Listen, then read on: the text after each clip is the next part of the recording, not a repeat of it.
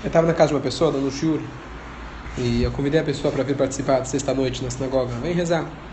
A pessoa falou, olha, se você me explicar o que acontece na sexta-noite, na Tfilá, no Sidur, quem sabe eu vá. E eu aceitei o desafio. E interessante que quando eu comecei a explorar e pesquisar sobre a reza de sexta-noite, o Kabbalat Shabbat, pelo menos eu não encontrei muita literatura.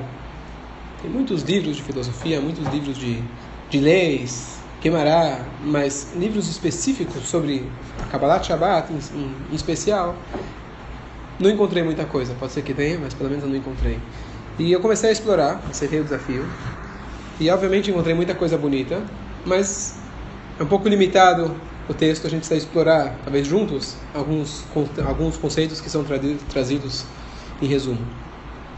E pelo menos no, no hemisfério sul, o dia da semana que o pessoal vem na sinagoga é sexta-noite. Se for nos Estados Unidos, por exemplo, um dia que os, as sinagogas têm mais gente, normalmente é sábado de dia. Mas aqui, não sei porquê, sexta-noite é o dia que pegou mais. Então, pensei que talvez seria uma oportunidade para as pessoas que pelo menos uma vez por semana vêm na sinagoga, para pelo menos tentar entender um pouco mais a reza.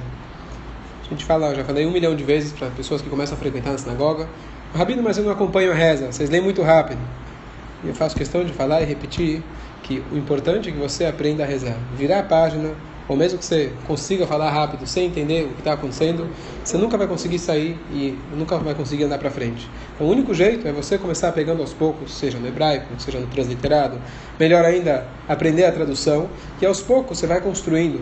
Caso contrário, você pode passar 30 anos vindo na sinagoga e no final dos 30 anos você ainda não sabe rezar o Dechon Eranunah, o Dechadodi, etc. Então, o plano aqui é a gente, quem sabe, fazer um ciclo, mas hoje explicar um pouco do Yidid Nefesh, que a gente começa aqui na sinagoga, o Kabbalat Shabbat, pelo Yidid Nefesh, e a gente explorar um pouquinho esse trecho, e cada semana a gente vai explorando um pouco mais a fundo. Mas para a gente entender o Yidid Nefesh, a gente precisa entender primeiro o que é o Kabbalat Shabbat, o que é o Shabbat, para a gente poder ler o Yidid Nefesh com uma visão um pouco mais profunda. E como toda reza que a gente vai olhar no português, quem pega o Sidur traduzido, se você não, não, não estuda, são palavras bonitas, mas é muito difícil você interpretar e muito difícil você aplicar para o teu dia a dia. Então, se a gente vai fazer essa pequena introdução, o intuito é para a gente entender melhor hoje o Yedi Nefesh. Só como introdução, a Guimarães traz para a gente que os sábios saíam na véspera do Shabat, sexta à tarde, eles se vestiam para o Shabat, etc. E eles saíam para o campo para receber o Shabat. Já comentei várias vezes que as mitzvot a gente tem que encarar elas como uma alma. O Shabat ele tem uma alma. Comentei recentemente do Tufilin. A gente beija o Tufilin. Alguns acham às vezes é estranho, mas a gente tem que olhar o Tufilin como se fosse que ele é um, um caráter, uma pessoa. Existe uma alma, existe uma algo presente vivo dentro das mitzvot. E o Shabat, a gente também encara o Shabat como uma alma. O Shabat é chamado Shabat Malketah, a rainha do Shabat. Quem é a rainha do Shabat? E na verdade, a rainha do Shabbat, Lechadodir Krat Kala, perfeito? Lechuneranna, vamos louvar, vamos cantar, vamos sair ao encontro, Lechadodir, vamos sair ao encontro, Boi Beshalom, venha em paz, rainha do Shabbat. Então quem é a rainha do Shabbat? É óbvio que é o próprio Hashem. Só que Hashem não é homem, não é mulher. Hashem tem ambas energias, a energia de produzir a energia de dar e a energia de receber. A energia do Shabat é chamada energia de rainha. A gente vai lá e recebe o Shabat. Mas só para a gente ter uma ideia daquele ambiente do Shabat, os sábios saíam para o campo. Imagina só no pôr do sol, em Israel especialmente. Você vai lá, sexta, quando já está o sol se pondo, você sai. Não é na sinagoga. Você sai da sua casa e vai até o campo. Você fala: venham, venha Shabat, venha, você é bem-vinda. É, e dessa maneira, a gente também, quando a gente faz o Shalom Aleichem, a gente dá as boas-vindas aos anjos da nossa casa. Esse é o espírito do Shabat, a gente de fato conseguir receber o Shabat. Como chama a reza da noite do Shabat? Kabbalat, Shabat. Receber o Shabat. Então, só aqui a gente já tem o conceito de que Halachá traz para a gente que como a gente recebe o Shabat, como a gente se prepara para o Shabat. Então, imagina que você vai ter uma visita ilustre vindo na sua casa, você vai preparar um jantar, você vai deixar a sua casa limpa, vai arrumar. Esse é o espírito da sexta-feira, da gente realmente preparar o Shabat e dizer às vezes, não, não tenho visita nenhuma, deixa a casa do jeito que está, não vai ter ninguém. Não, a maior visita você vai ter, que é os próprios anjos, a Kadosh Baruch vai vir na sua casa, vai sentar à sua mesa, então a gente tem que se preparar com esse espírito. Na verdade, não é só na sexta-feira, mas desde o início da semana, especialmente desde quinta-feira, para a gente de fato conseguir ter a experiência adequada do Shabat.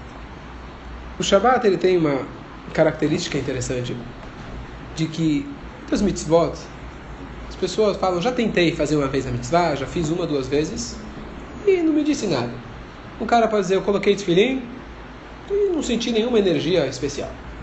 Alguém pode dizer, comi kasher, paguei caro e não estava grandes coisas. Ele teve a experiência de comer kasher e não foi as melhores experiências. Pode acontecer, esperamos que não. Mas pode acontecer. É interessante que tem algumas mitzvot que quem faz ela direito, que seja uma vez, é quase impossível da pessoa não sentir algo diferente. E o exemplo para isso é o Shabbat. Não sei quem participou daquele projeto, o Shabbos Project, que teve uns dois, três anos atrás, mundialmente. E muita gente tentou fazer o Shabat. Alguns fizeram uma parte do Shabat, outros fizeram o Shabat inteiro. Mas com certeza aqueles que tentaram pelo menos fazer o Shabat inteiro, não tem uma pessoa que eu encontrei que disse, mas não foi uma experiência diferente, uma experiência boa. Então mesmo aquele que vai falar, bom, eu vou cumprir o Shabat, como alguns falam, eu cumpro o Shabat, das 6 às 7 da noite na sexta-feira. Tá certo? Tá bom? Tá cumprindo o Shabat. Cada segundo que você se conecta com a energia do Shabat, tá valendo. É óbvio que a gente tem que crescer. Mas ao mesmo tempo, se alguém cumpre o Shabat, não tem como se negar e dizer que o Shabat não foi bom. E mesmo aqueles que cumpriram o Shabat inteiro, vai dizer, bom, então por que ele não continuou cumprindo? Alguns sim. Outros dizem, eu gostaria, pelo menos, eu tive o gosto, mas o comprometimento é muito forte. Mas mesmo assim, o resultado é sempre que o Shabat ele tem um efeito e as pessoas é um tipo de mitzvah que você realmente pode sentir e falar, é gostoso. É gostoso. O Shabat é uma dádiva. Mais uma coisa interessante, o Shabat ele afeta as pessoas desde o maior tzadik até a pessoa que não cumpre o Shabat. O que, que significa isso? Coisa interessante, uma história que tem uma passagem na, na Mishnah que fala o seguinte: o que acontece? Antigamente a pessoa não tinha um celular, não tinha GPS, não tinha agenda. Ele se perdeu no deserto. E ele perdeu a referência, já não sabe se hoje é segunda, se hoje é terça, se hoje é quarta. Então a Mishnah descreve, a Mishnah descreve a lei como a pessoa deveria cumprir o Shabat. Não tem todo um esquema, ele tem que contar cada sete dias, ele cumpre o Shabat. Durante a semana ele só pode fazer proibições que seriam proibições dos sábios, mas não proibições da Torá, porque talvez hoje é o Shabat, tem todo um esquema. E aí conta que o Rabmeir me Premishlán, quando ele era criança, um futuro Rebbe, é, quando o professor começou a ensinar essa Mishnah para ele, ele levantou a mão e falou, professor, não entendo. O que, que você não entende? Como que alguém pode não saber, perder a referência de quando é o Shabat? Ele falou, ele foi lá, passou um dia, dois, perdeu a referência, se confundiu. Mas ele falou, mas como assim? No Shabat, o céu é diferente. O professor entendeu que já era era outro nível, tá certo? Então, esse é um nível do Shabbat, para os tzadikim, eles conseguem olhar para o céu e ver que o dia é diferente. Por outro lado, vocês conhecem hoje a situação, hoje traduzindo para os dias atuais, quando uma pessoa mais assim chamada ortodoxa, uma pessoa kasher, vai na casa de uma outra pessoa que também é kasher. Mas muitas vezes fica aquele ambiente é kasher, mas eu não como, na tua casa talvez não é kasher suficiente, um ambiente um pouco desagradável, isso é outro assunto, mas acontece. Então, antigamente existia um caso parecido, mas não de kasher ou não kasher, mas em relação às frutas. Antigamente, a gente sabe, até hoje em dia em Israel, banana, mas a gente tem a obrigação de tirar os impostos para o Coelho, para o Levi, o sétimo ano a terra tem que descansar, os três primeiros anos da árvore, inúmeras, inúmeras leis agrícolas. Já falei outro dia de que fora de Israel, você quer comprar frutas, legumes, você compra em qualquer lugar. Você poder comprar carne, você precisa ver onde você vai comprar, precisa ser um estabelecimento kasher. Em Israel, justo o contrário. Você achar carne kasher é fácil. Mas você achar fruta kasher é muito complicado. Porque as leis são infinitas. Você precisa realmente ter uma garra boa para saber que você pode comer frutas e verduras em Israel. Então é interessante. Bom, em resumo, tem o caso seguinte. Para você poder comer na casa de alguém, você tem que saber que a pessoa é estudiosa. A pessoa sabe realmente cumprir essas leis. Se uma pessoa é ignorante, assim chamado amaretz, que é linguagem da Mará, você tem que duvidar. será que você pode confiar naquela pessoa? Se ele soube fazer, se ele realmente está mentindo, ou ele tá, talvez está tá te enrolando, tá certo? Você não pode comer confiando na palavra da pessoa. Porém, existe uma lei que no Shabat você pode confiar na palavra da pessoa. Mesmo desse cara que durante a semana você não confiaria na palavra dele, no Shabat você pode confiar. Por quê? Diz a Mishnah, diz a Gemara pra gente, porque um Amaretz, um ignorante, mesmo ele, que não está tão aí com as mitzvot e com o Shabat, no Shabat ele não mente. Subconscientemente, o Shabat tem um efeito em todos, em todas, todas as pessoas, ao ponto que ele não vai mentir no Shabat. mesmo que ele não cumpre tanto o Shabat, não cumpre tanto as leis, mas o Shabat ele afeta todo mundo. Então isso é uma coisa incrível que a gente já vê do Shabat, que realmente as pessoas, queira ou não queira, Shabat tem uma energia especial. Mesmo quem não cumpre, mesmo quem não faz, o Shabat ele tem uma energia especial. Um parênteses interessante, não é prova para nada, mas um pensamento que eu tive é, um tempo atrás, de que a gente vê que quando que é a noite que todo mundo sai, mundialmente, a noite que todo mundo fala, hoje eu tenho que sair, qual noite da semana todo mundo sai? Sábado. Sábado à noite, tá certo? Sábado à noite. A gente sabe de que durante o Shabat a gente tem duas almas, tem uma presença espiritual mais, termina o Shabat, a gente faz a Avdalah, tá certo? Para quê? A gente cheira o Bessamim também, para acalmar a alma que ficou, a gente tenta preencher o Motzei Shabbat com uma refeição festiva, porque na verdade no Motzei Shabbat fica um vácuo. Fica um vácuo. Então você teve uma ascensão espiritual durante o Shabbat e acabou o Shabbat, fica um vácuo. Então esse vácuo ele gera uma vontade de preencher. Então como você preenche? Então no mundo por aí você preenche com outras coisas. Você vai no cinema, você vai no teatro, você vai para balada, sábado à noite é o dia. Mas na verdade a essência dessa falta dessa busca no sábado à noite que eu tenho que sair, possivelmente é a ausência do Shabat. Aquela energia, aquela presente não só para quem cumpre o Shabat, é uma energia presente no mundo. E quando existe esse vácuo, as pessoas tentam preencher de alguma outra maneira, saudável ou não, mas esse vácuo possivelmente é a ausência do Shabat. Pensamento meu. Então, de novo, aqui a gente vê que o Shabat realmente ele afeta todo mundo, independente do cumprimento, etc. Depois, nós sabemos que Hashem ele criou o mundo em quantos dias? Seis dias. No sétimo, ele descansou. Muito bom. Deus estava muito cansado. Foi muito cansativo, especialmente teve que lidar com Adam. Adam Arishon deu dor de cabeça bastante para ele. Ravá, cobra, serpente. Lá foi história difícil. Chegou no Shabbat, Deus falou: pô, eu preciso de um chunt. Comer Shabbat de tarde, um chunt. Dormir por quatro horas e meia seguida. Que com esse, com esse mundo não está dando. Tá certo? Então, Deus Deus, ele criou o mundo em seis dias. Depois de seis dias, ele falou: já chega, agora eu preciso tirar umas férias, vou descansar, preciso de um Shabbat, tá certo? Então, a pergunta é muito óbvia. Popularmente, a gente sempre fala isso com maior tranquilidade. Deus trabalhou seis dias, criou, e no sétimo ele descansou, como se fosse a coisa mais óbvia do mundo.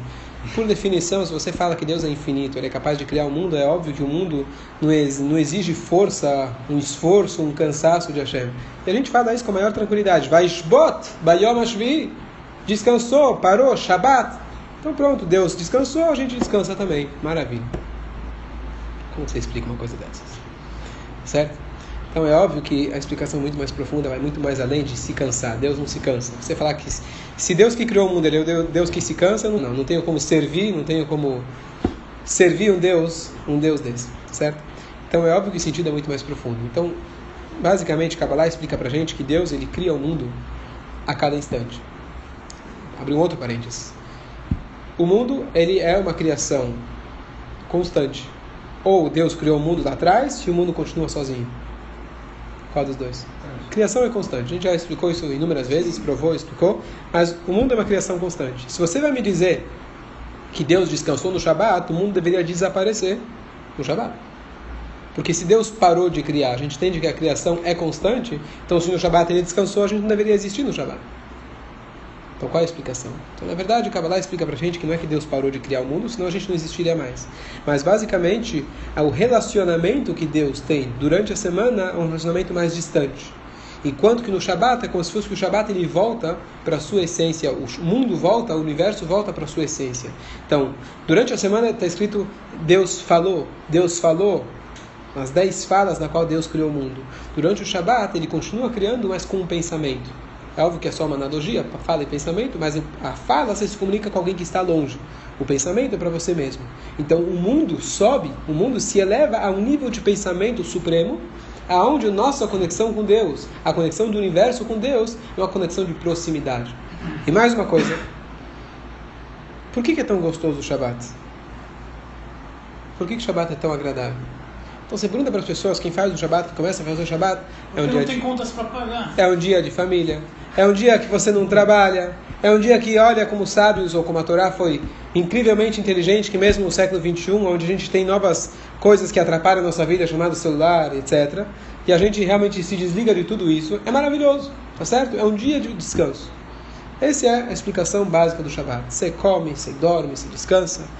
Pergunto eu, você não pode fazer isso no domingo?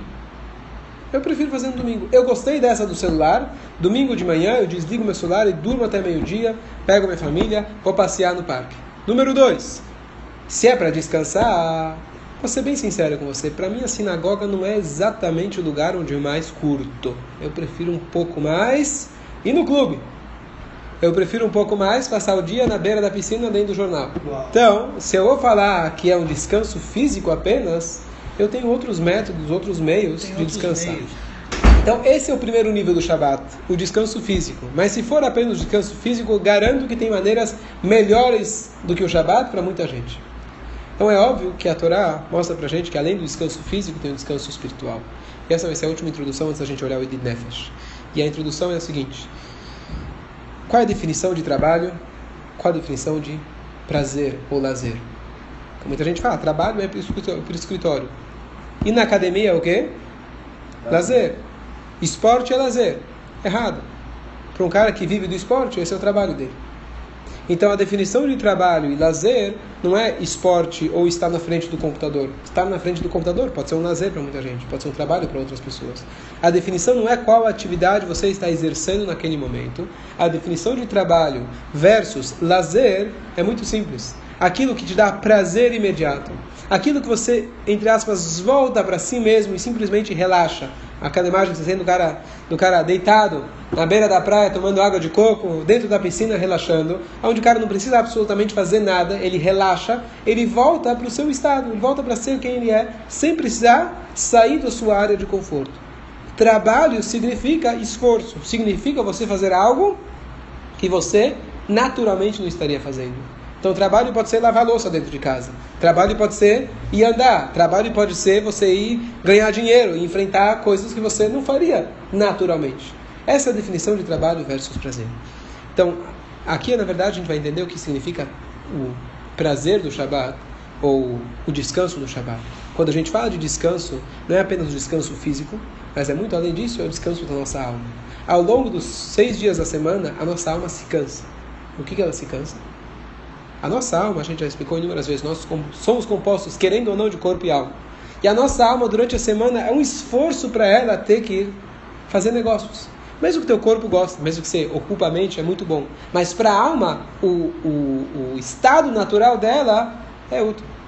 A alma é comparada com a chama de uma vela, que ela quer sempre subir, quer sempre se superar. E quando você passa a semana pensando e focando no meu ganha-pão, no seu próprio sustento, você acaba desgastando a sua alma. E o dia que a alma se recompõe, o dia que ela se recupera é o Shabat, onde ela volta para o seu estado natural. E esse é um reflexo do que de fato está acontecendo no Shabat com Hashem. Hashem, durante a semana, entre aspas, a gente já estudou inúmeras vezes sobre o Tzimtzum, ele precisou se esconder para poder criar esse mundo. No Shabat, entre aspas, ele pega o mundo e eleva ao seu próprio nível. Ele traz o mundo para um lugar mais elevado. E só entre parênteses, todo mundo sabe que o Shabat é composto de muitos nãos. Mas quem cumpre o Shabat, ele descobre que todos esses nãos é apenas o meio para que a pessoa possa encontrar o sim. O Shabat é um grande sim. E a Torá dá para a gente o caminho da gente conseguir encontrar esse prazer verdadeiro do Shabat. Então todas as proibições do Shabat é para a gente conseguir entrar em sintonia. É fácil a gente falar, Deus está elevado, o mundo está elevado, não estou sentindo nada. Para você sentir, é óbvio que o caminho é a gente conseguir se elevar através de cumprir o manual e as regras que a gente colocou para a gente dentro do Shabat. E é isso, na verdade, que acontece no Shabat. Então, no meio racídico, é criticado alguém que vai na tarde do Shabat descansar. Lembra da Estivá sempre falavam, criticavam a gente, ah, você vai dormir no Shabat, tá certo? O que está escrito, na Torá fala que é o dia de descanso, né? Mas se você olhar o passo de maneira tirando a vírgula, fica que o descanso é para os animais. Tá certo? Então quem vai descansar no Shabat é um animal. Por quê? Porque o Shabat, o intuito não é simplesmente você relaxar. Se o intuito é relaxar, relaxa no domingo. Quem mora no Brasil tem o domingo inteiro para você relaxar. Apesar que um dia um judeu não tem que desperdiçar nenhum dia da sua vida. Mas esse não é o intuito do Shabat. O intuito do Shabat você pode passar a noite acordado, estudando, rezando, se elevando. Esse é o verdadeiro descanso do Shabat. Eu tinha um amigo da Estivá que o cara acordava às 6, 5 da manhã, especialmente sábado de manhã. E ele passava o dia inteiro literalmente estudando, rezando. Eu vi ele uma vez, gente estava no acampamento, sábado à noite o cara estava exausto, foi dormir. Você para e pensa, bom, se o Shabat é o dia do descanso, o cara foi dormir sábado à noite, esse é o verdadeiro descanso na alma no Shabat. E para a gente entrar em sintonia, é muito exercício, muito esforço. Mas de qualquer jeito, esse é o intuito do Shabat, a gente conseguir se elevar espiritualmente. E quando a gente fala na sexta-feira que a gente está entrando e recebendo o Shabat, para a gente fazer esse. Alguém falou uma vez quando ele sai de férias, ele nunca tira menos do que três semanas. Porque a primeira semana você ainda está se desligando de tudo. A segunda semana você aproveita, na terceira já está ligando os motores para voltar. Tá certo? Assim que funciona, demora um tempo. Para a gente conseguir se adaptar com o descanso do Shabat, você precisa do Kabbalat Shabat. Inclusive, o Kabbalat Shabat a gente faz às vezes antes ainda do horário que entrou o Shabat. O importante é a gente conseguir se preparar. E se a gente for ver os próximos seis capítulos, Lechuneraná em diante, são seis capítulos referentes aos seis dias da semana. São capítulos de Salmos. E dessa maneira a gente está filtrando cada dia da semana que se passou para a gente conseguir chegar no Lechadodi, para a gente conseguir chegar depois no e na Amidah e realmente receber o Shabbat adequadamente. Então, essa é a introdução para a gente começar Yedid Nefesh. No Sidur Azul do Jairo Friedland, na página 245, a gente começa o Yedid Nefesh. Então, eu vou fazer a leitura em português rápida. E vai dar, com essa introdução a gente vai entender um pouquinho, de maneira um pouco mais profunda Yedid Nefesh. 245. Yedid Nefesh Avarahaman. Querido de alma, pai de piedade, atrai o teu servo para o que te agrada. Correrá o teu servo como corso e prostrar-se-á à frente da tua majestade. Pois agradar-lhe-á tua amizade mais do que o mel puro e todo bom gosto. Que é linguagem muito rebuscada, mas basicamente o que está dizendo aqui é uma linguagem de proximidade. E mais ainda, querido de alma, provavelmente nos poucos lugares que a gente tem em toda liturgia, você vira para Deus e fala, meu querido. Né? Querido é uma linguagem muito próxima. Você fala Avino, Malkeino, Elohim, Mashem, Kel, Meler. Querido, meu querido, é uma linguagem de muita proximidade. Então aqui a gente já vê que a energia do Shabbat é aquela de pensamento, uma proximidade muito grande que a gente está querendo atingir e que já está acontecendo no Shabbat. E assim a gente começa, Idid Nefesh, meu querido de alma, Avarahaman. E aqui a gente está pedindo nesse, né, nesse primeiro texto, se a gente está pedindo correrá o teu servo como corso e prostrar-se à frente da tua majestade, pois agradar-lhe a tua amizade, ou seja, a gente quer uma proximidade de Hashem. A gente está pedindo essa proximidade, a gente quer se conectar com Hashem de uma maneira muito próxima. Esse é o resumo. E aqui, dois, um comentário interessante, que aqui está dizendo, atrai o teu servo. Quando a gente fala a palavra servo, lembra muito o conceito de escravidão. Quando a gente se relaciona com Deus de, no, no termo de servo, dá aquela impressão de eu faço as mitzvot porque Deus mandou. Por quê? Porque Deus mandou. Uma linguagem às vezes um pouco distante. Enquanto você fala filho, filho é uma linguagem de proximidade. Então a pergunta é, como que isso cabe aqui dentro do contexto? Eu entendo que existem os dois níveis. A gente fala Avino, a gente fala Malken. Deus é nosso pai, mas ele também é nosso rei. Você tem que ter amor por ele, mas você não pode esquecer que você tem que ter cavó, você tem que ter respeito. Os dois andam juntos. Um filho tem que amar o pai, mas ele tem que respeitar. O marido, a mulher, um tem que respeitar o outro e tem que amar. As coisas andam juntos. Mas a pergunta parece estar um pouco fora de contexto. Se todo o contexto aqui é dizer meu pai, querido, proximidade, de repente ele joga servo no meio. Então imagina você chega para o filho e fala, meu filho querido, eu te adoro, eu te amo, você é meu servo.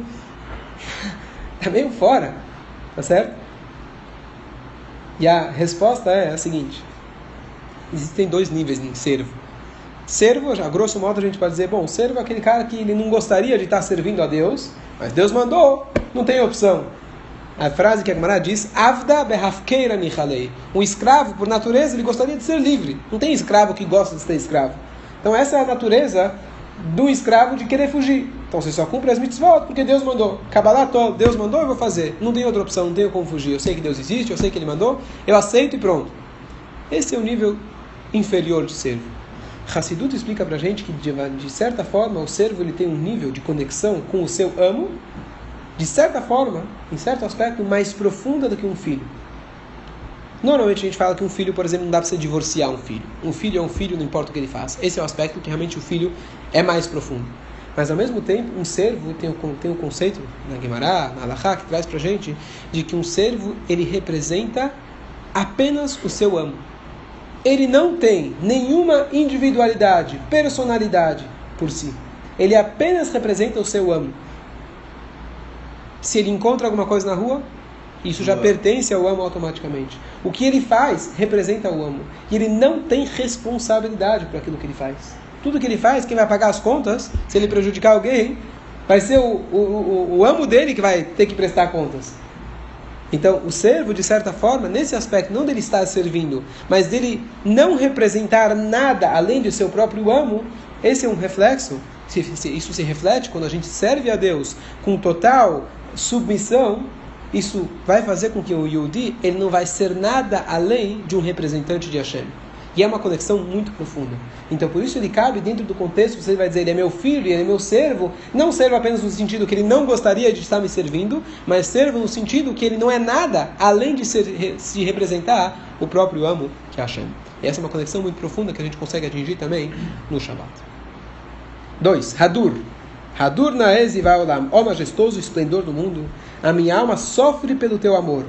Rogo-te, ó Deus, cura-a mostrando-lhe a beleza do teu esplendor. Então ela ficará forte e se restabelecerá e ser-te-á uma serva eterna. Então aqui está dizendo que a gente pede para Hashem curar nossa alma. Nafshi cholat ahavatecha. O que, que significa nafshi cholat ahavatecha? Então, na verdade, isso lembra aquilo que a gente falou no começo. Duas coisas.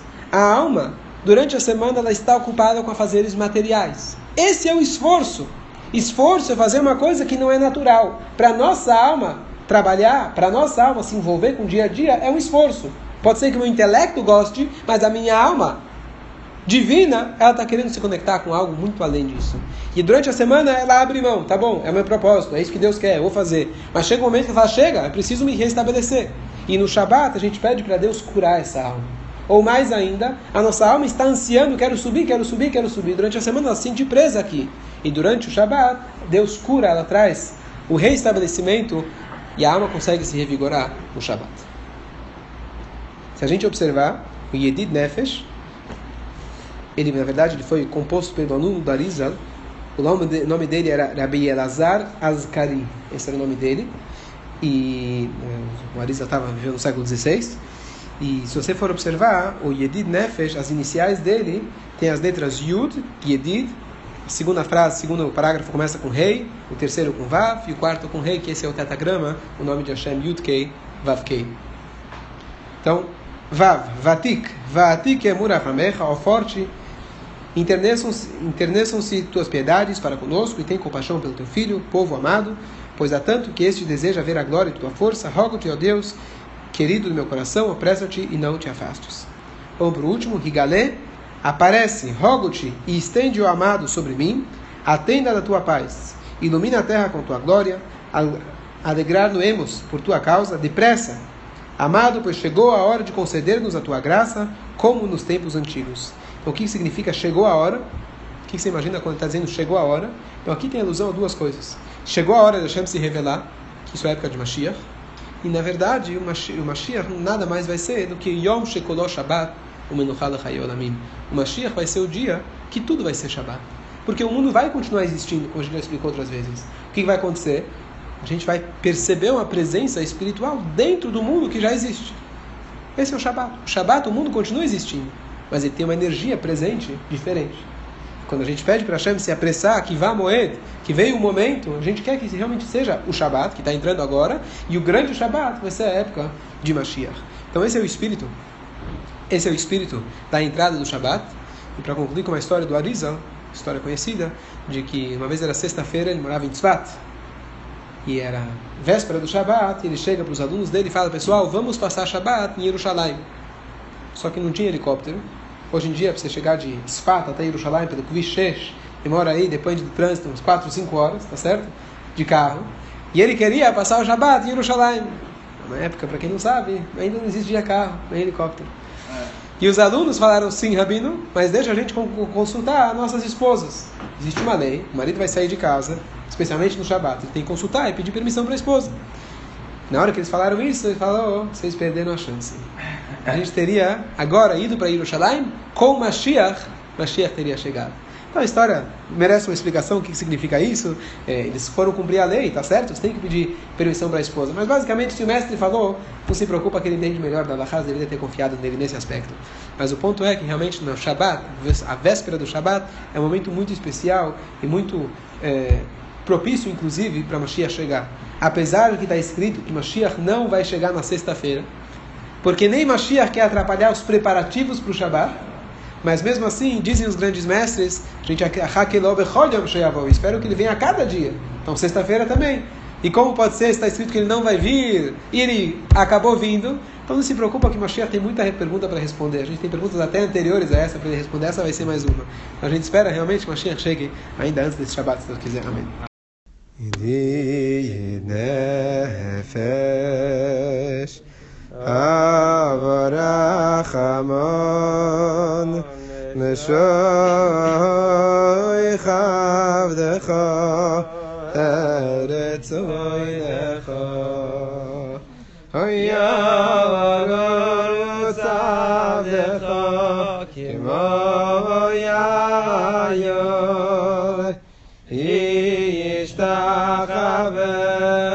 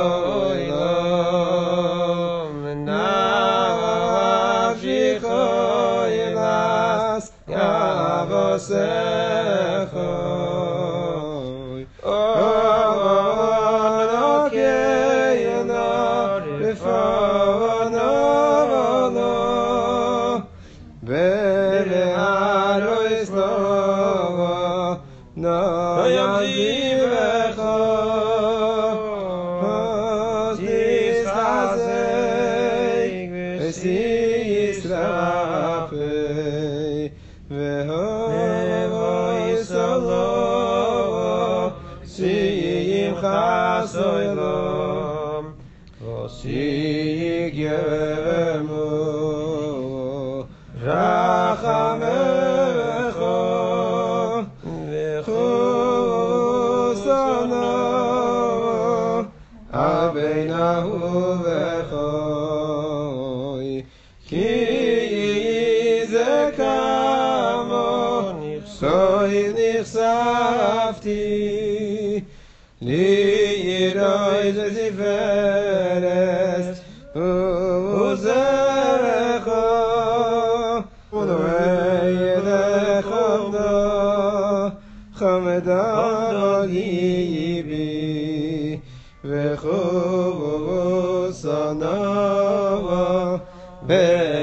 ti salom ki go bolev u